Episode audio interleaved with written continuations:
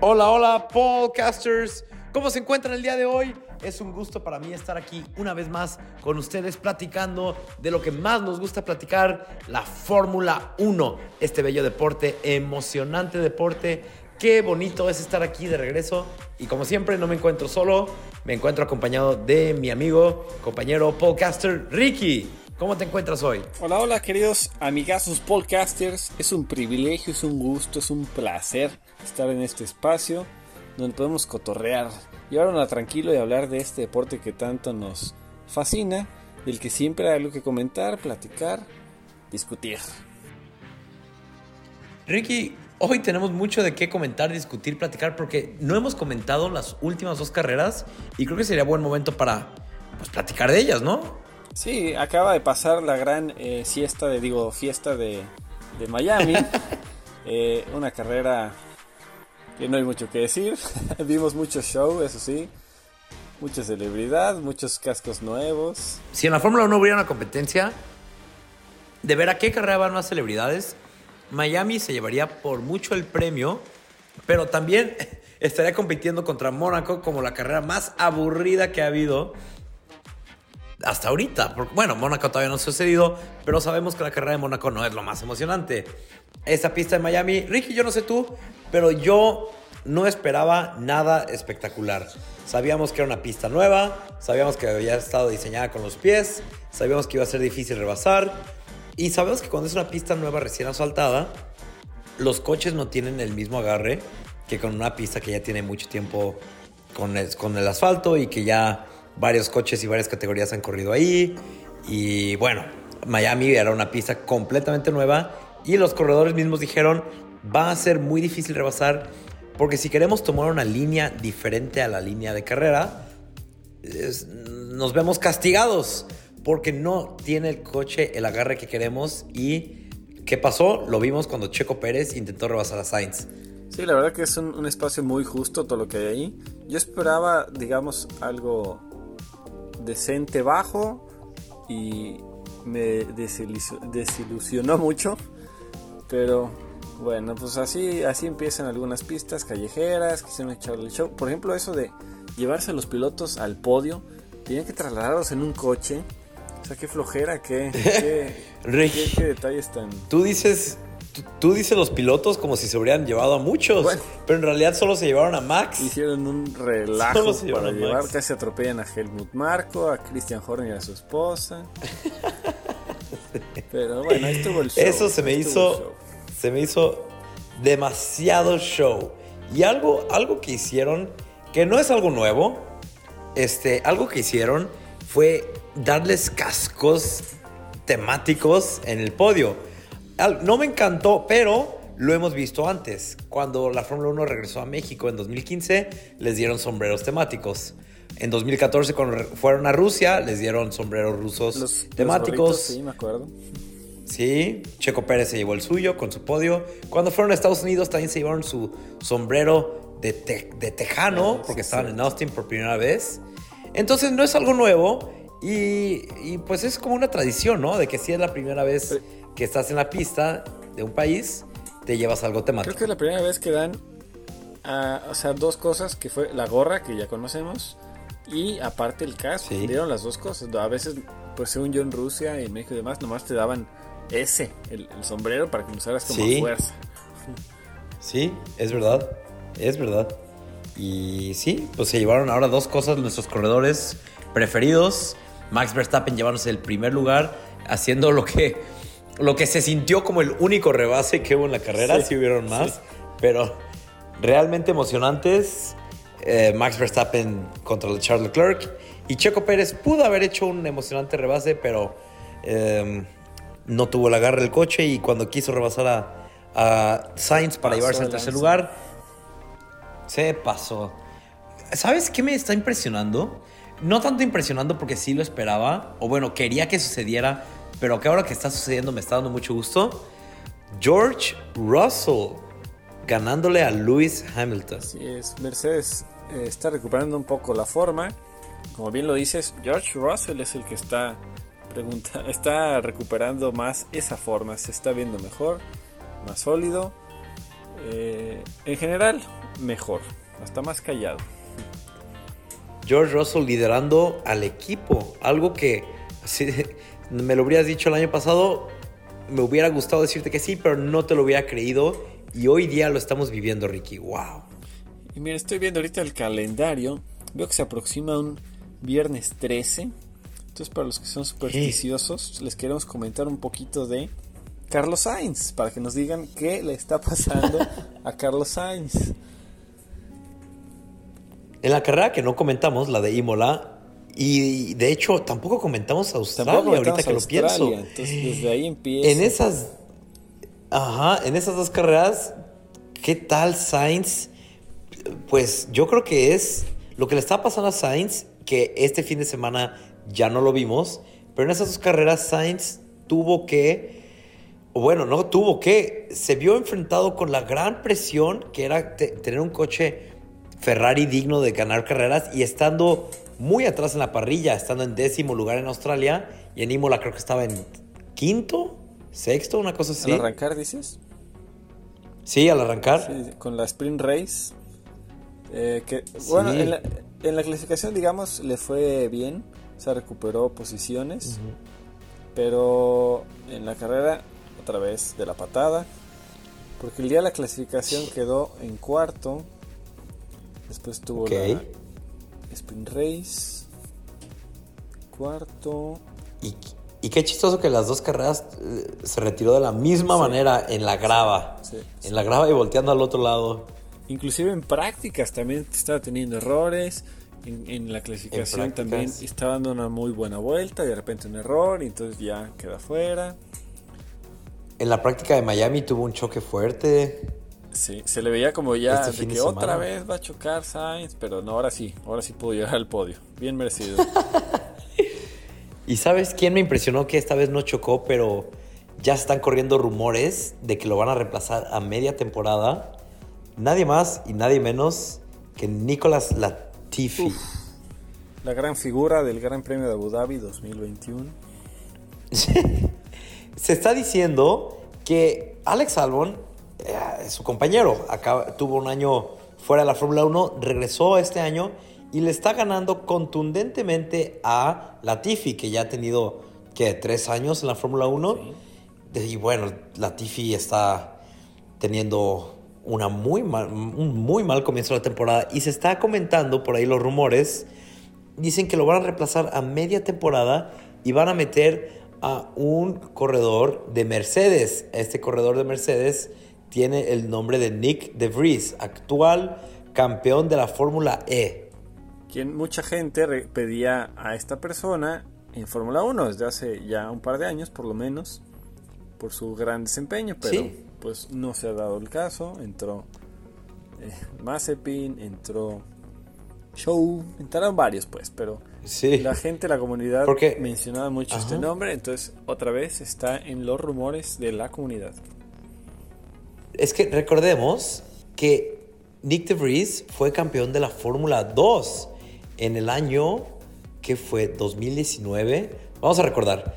2018 Charles Leclerc fue campeón de Fórmula 2, subió a Fórmula 1. 2019 no, no, 2017 Charles Leclerc ganó Fórmula 2, subió a la Fórmula 1 en 2018. 2018 ganó George Russell Fórmula 2, subió a Fórmula 1 2019. 2019 Nick De Vries ganó Fórmula 2, se fue a Fórmula E. 2020 Mick Schumacher ganó Fórmula 2, subió a Fórmula 1. Entonces mucha gente se preguntaba por qué Nick De Vries no consiguió este, este, pues, esta promoción. Y eh, la misma gente que se está preguntando por qué Oscar Piastri, campeón de la Fórmula 2, de 2021 no está en este momento corriendo en la Fórmula 1. Correctísimo.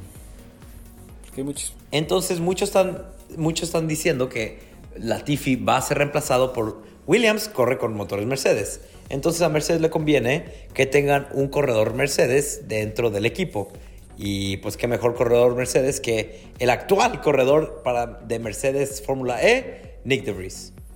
Así es, porque de hecho ya está por el desempeño que ha tenido Albon con su Williams, ya uno se empieza a preguntar si el Williams es un coche que antes era del fondo de la tabla y ahorita ya está en medio, por lo menos Albon, Entonces ya se pone a cuestionar si Latifi es capaz de tener un coche así, porque Albon llega, inclusive ya hizo puntos, en Australia se echó un punto, en Miami se echó dos puntos porque al final penalizaron a Alonso.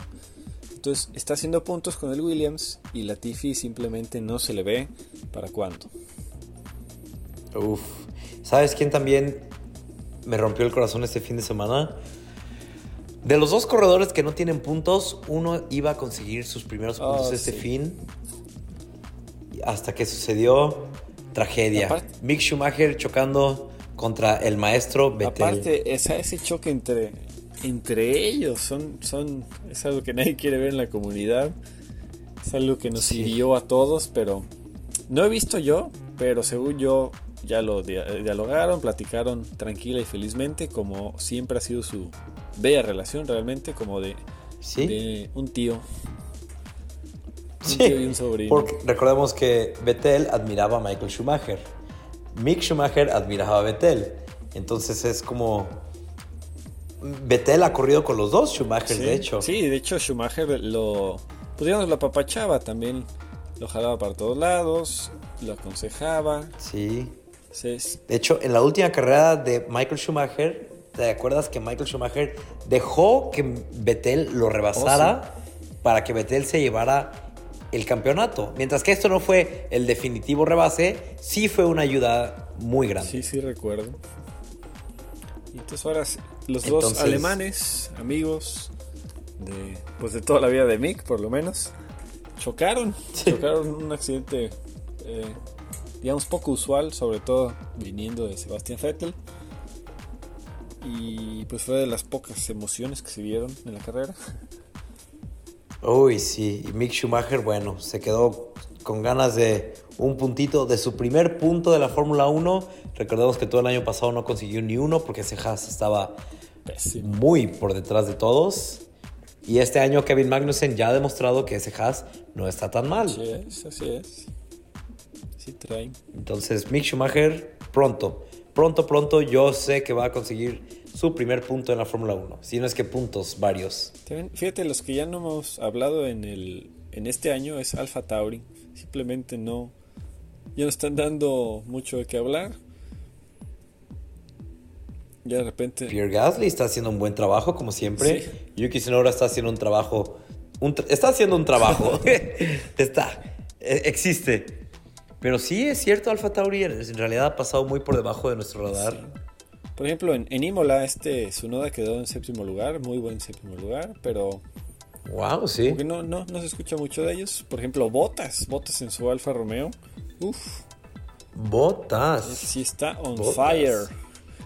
Está volando. Lo que, lo que, lo que hace ser el líder del equipo se está demostrando botas. Está demostrando que él tener el control del equipo sabe para dónde llevarlo y sabe qué hacer con él y sabe cómo liderarlo de una forma correcta. Muy bien, Valtteri Bottas. De hecho, en Miami la clasificación quedó en quinto lugar. Eso es increíble en un Alfa Romeo. Superando eh, en sexto lugar a Lewis Hamilton. Y en la carrera le estaba llevando de delantera a los dos Mercedes por un error del mismo Bottas. Los dos Mercedes lo pasaron, si no, se les friega también en la carrera si no se llevaba el quinto lugar el mismo Bottas. Sí, sí, sí. Él mismo lo dijo, fue se perdió la concentración un segundo y en ese segundo tuvo un pequeño contacto con la pared y en ese pequeño contacto los dos Mercedes aprovecharon su oportunidad y lo rebasaron. nuevamente, ya que decíamos de la suerte, bueno, dos cosas. Una es Albon que se pintó el pelo de rojo, que porque dijo que la última vez que se retocó el pelo hizo un punto, que fue en Australia, y se volvió a pintar y ahora hizo dos puntos. Entonces yo creo que para la próxima se lo va a pintar de todos los colores que pueda. Dijo, dijo que, dijo que si conseguía puntos otra vez, que todo el equipo se tenía que pintar el pelo de rojo. Entonces ya los veremos en, España. En España. Otra emocionante carrera. Y... ¿Qué otra superstición les iba a decir? Ah, Russell. Russell tiene mucha suerte con los safety cars. En, Vaya que hasta escuchamos en los, en los Team Radios que lo planean, dicen, pues sabes qué, puede que haya un safety car o algún accidente y nos permita tener una mejor estrategia. Se han arriesgado a, ese, a esa estrategia y les ha funcionado, ya van dos veces. que normalmente es a Hamilton a quien le veíamos que le pasaba esa suerte. Vaya que... La, ¿cómo, cómo, cómo gira la tortilla, verdad? George Russell es el único corredor de, esta de este año, de lo que va, que ha quedado en el top 5 en todas las carreras. Es el único. Ni Max Verstappen ni Charles Leclerc lo han logrado. Porque los dos han tenido... Bueno, Max tuvo un retiro en la primera carrera y Charles quedó en sexto lugar en Imola. También es impresionante que este Russell, porque de Mercedes como que se escucha que no están tan bien, que suben, que bajan. Ahorita George Russell es cuarto lugar del mundo. Está arriba de Carlos Sainz, por ejemplo. O sea, por lo que vemos en la pista, suena muy ilógico. Sí. Pero no, súper bien por George Russell. Súper, súper bien. Yo estoy muy feliz porque yo le tengo toda la fe que George Russell va a ser campeón mundial. Aquí lo escucharon primero podcasters. De mí se acuerdan cuando George Russell se lleve la corona. Porque Mercedes está considerando... ven cómo Mercedes ahorita es el único coche que no tiene las partes laterales del coche con su concepto innovador de no side pods. que es todo lo contrario. completamente, sí es todo lo contrario a lo que hace, por ejemplo, Ferrari, que tiene solo sidepods. Eh, está considerando para Mónaco o después de España regresar a su concepto de sidepods, porque este concepto no les está funcionando. El marmoteo, o como es conocido normalmente el purposing, les está afectando mucho.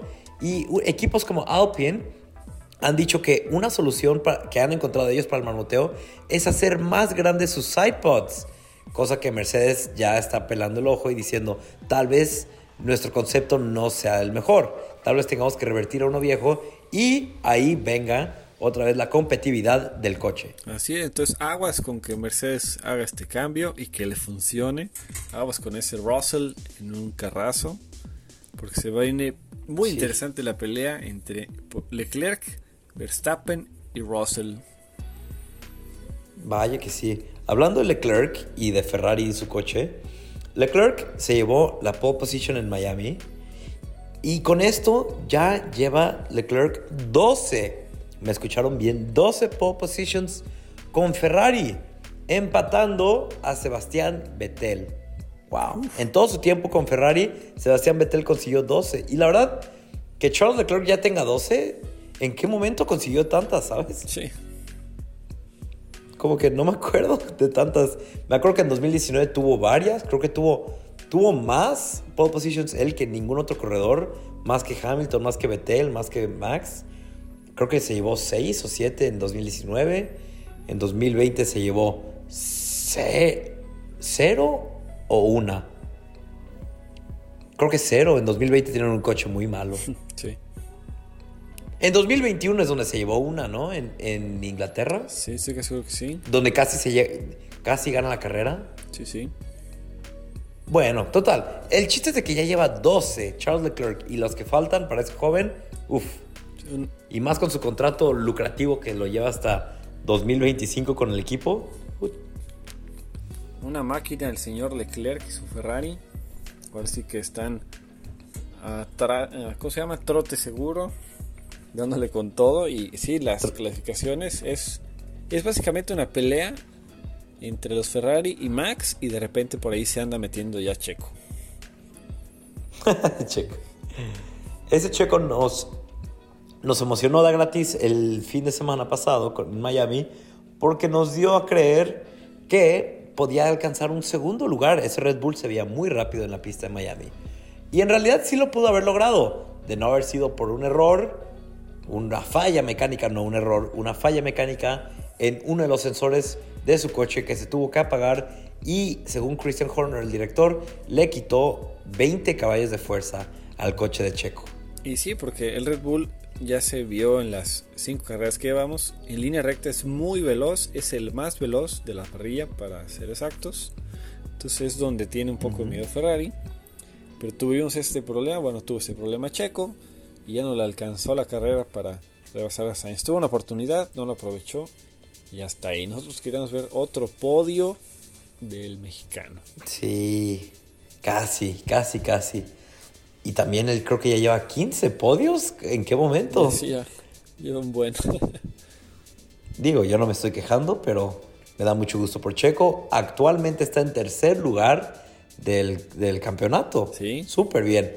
Se- un excelente tercer lugar. muy, muy, muy buen tercer lugar. Y bueno, pues a nosotros nos gustaría ver que llegue a segundo, a primero, pero sabemos que es muy difícil porque Checo Pérez tiene 66 puntos, mientras que Leclerc tiene 104 Es puntos. complicado, sí. La, la pelea ahí arriba es Max Leclerc. Es durísima esa pelea. Siento que los dos están ahorita en otra liga. Sí. Y ahorita quien le tiene que ganar sí o sí es a Carlos Sainz. Y sí, vemos que eso no es, no es tan difícil para mexicano. Sabemos que Checo tiene lo que se necesita. El coche cuando funciona, funciona muy bien. Y Sainz, sabemos que cuando Sainz funciona, Sainz funciona muy bien también. Pero cuando la presión le llega a la cabeza, bueno, Y ya también hemos visto qué sucede. Sí, una limpia. Y sí, ¿qué carrera sigue entonces, Ricky? Cuéntanos. España, sigue España en la lista de carreras. Creo que sigue tres fines seguidos de carreras. Sigue. Ah, no. España. Son, España. son dos. Ajá, es, es España, después es Mónaco, pegaditos. Después tenemos un break. Y luego, Az- luego Azerbaiyán. Sí. Y luego un fin de semana de descanso. Y luego Canadá. Y luego de regreso a Europa. Se van. Fíjate que a mí Azerbaiyán sí me emociona. Ha habido carreras muy locas ahí. Son curvas muy raras de 90 grados, pero la verdad que sí me emociona Azerbaiyán. Yo creo que también porque ha tenido suerte ahí Chequito. Max no. Checo, sí. Sí, sí, sí. Checo ha demostrado desde antes de estar con Red Bull que esa es una de sus pistas favoritas en las que él es súper fuerte. Claro. Pero sí. Ricky, últimas, últimas cosas que quiero decir de, de la carrera de Miami. Bueno, no tanto de la carrera, sino del evento. Es que qué ganas le están echando los de Liberty Media. Liberty Media, los dueños de la Fórmula 1, siendo americanos, obviamente le van a echar muchas ganas, para reparar el daño que hizo la Fórmula 1 en 2005. Quieren ganarse a la audiencia, al público americano, sí o sí. Y qué ganas le están echando, ¿eh? Sí, sí, ve que están con este gran premio echado en todo por la ventana para que se viera espectacular, que llamara la atención, que trajera nueva audiencia. Ricky, ¿estás de acuerdo que Las Vegas no se va a quedar corto de, de farándulas y espectáculo? Que Las Vegas, ¿qué, perdón? Que Las Vegas, Las Vegas no se va a dejar y va a intentar hacerlo todo tres veces más grande el próximo año. Va a haber más celebridades, va a haber más celebridades que pilotos, sin duda alguna. Eso, eso sin duda. Y va a haber, se- seguro va a haber, seguro va a haber el triple de fuegos artificiales, el cuádruple de policías escoltando y el quíntuple de celebridades sin duda. mejor se llevan al que gane la carrera en avión al podio. En helicóptero. Pero bueno, Ricky, se nos está acabando el tiempo. ¿Hay algo más de lo que quieras decirle a los podcasters? Pues queridos podcasters, acuérdense que estamos en las redes sociales. Escríbanos, mándenos mensajes, dudas, preguntas. ¿Quieren que hablemos de algo en específico? Adelante, díganoslo. Estamos abiertos a Adelante. hablar con ustedes, de ustedes y de lo que ustedes quieran. Claro que sí. Podcasters, siempre es un gusto estar aquí con ustedes. Nos veremos la próxima semana para platicar de lo que más nos gusta, la Fórmula 1. Un gusto saludarles, chicos. Hasta luego. Nos vemos en la próxima.